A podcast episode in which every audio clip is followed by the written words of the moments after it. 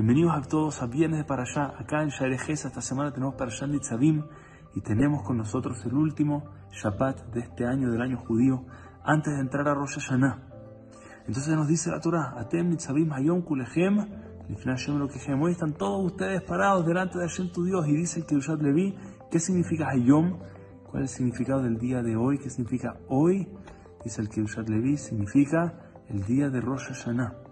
Vamos a llegar al día de Rosh Hashanah, vamos a estar parados delante de Hashem, con el camino por delante de todo lo que nos va a pasar en el año. Todo se dictamina, dicen nuestros sabios, entre los días, entre Rosh y Yom Kippur. Y cómo tenemos que pararnos en ese día, para que realmente podamos tener un día, un buen juicio, nos dice la para allá, Kulehem. Tienen que llegar todos. Ustedes tienen que llegar unidos. Tenemos que llegar como una sola nación al día de Rosh. No podemos llegar adentro decir, hola Shem, acá estoy yo y mi grupito Yehudim y esto Yehudim, yo nada que ver con ellos y nos pone a mirar, pero bueno, estoy yo con mi gente. Tenemos que llegar todos juntos.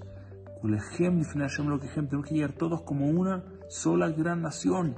Nos perdonamos todos a todos, nos queremos todos a todos, resolvemos nuestros conflictos y dejamos de lado todo tipo de rencor, de pelea, de majloquet que lo no puede haber entre nosotros.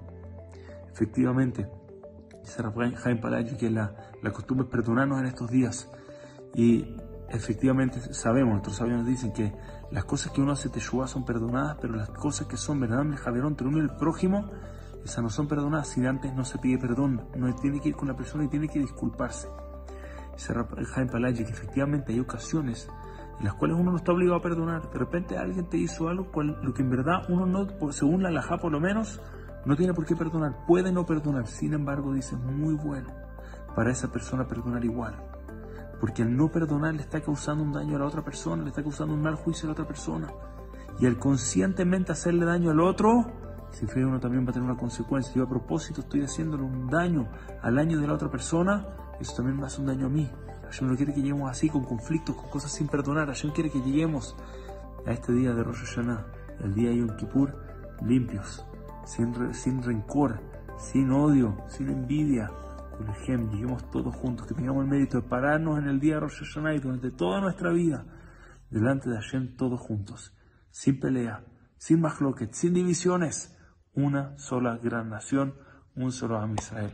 Que tengas todos un Shabbat Shalom Mevorach y un Shana que todos sean eh, escritos y sellados en el libro de la vida de puras cosas buenas, Hashem, nos vemos la semana que viene acá en Shael. Shabbat, Shalom, un a todos.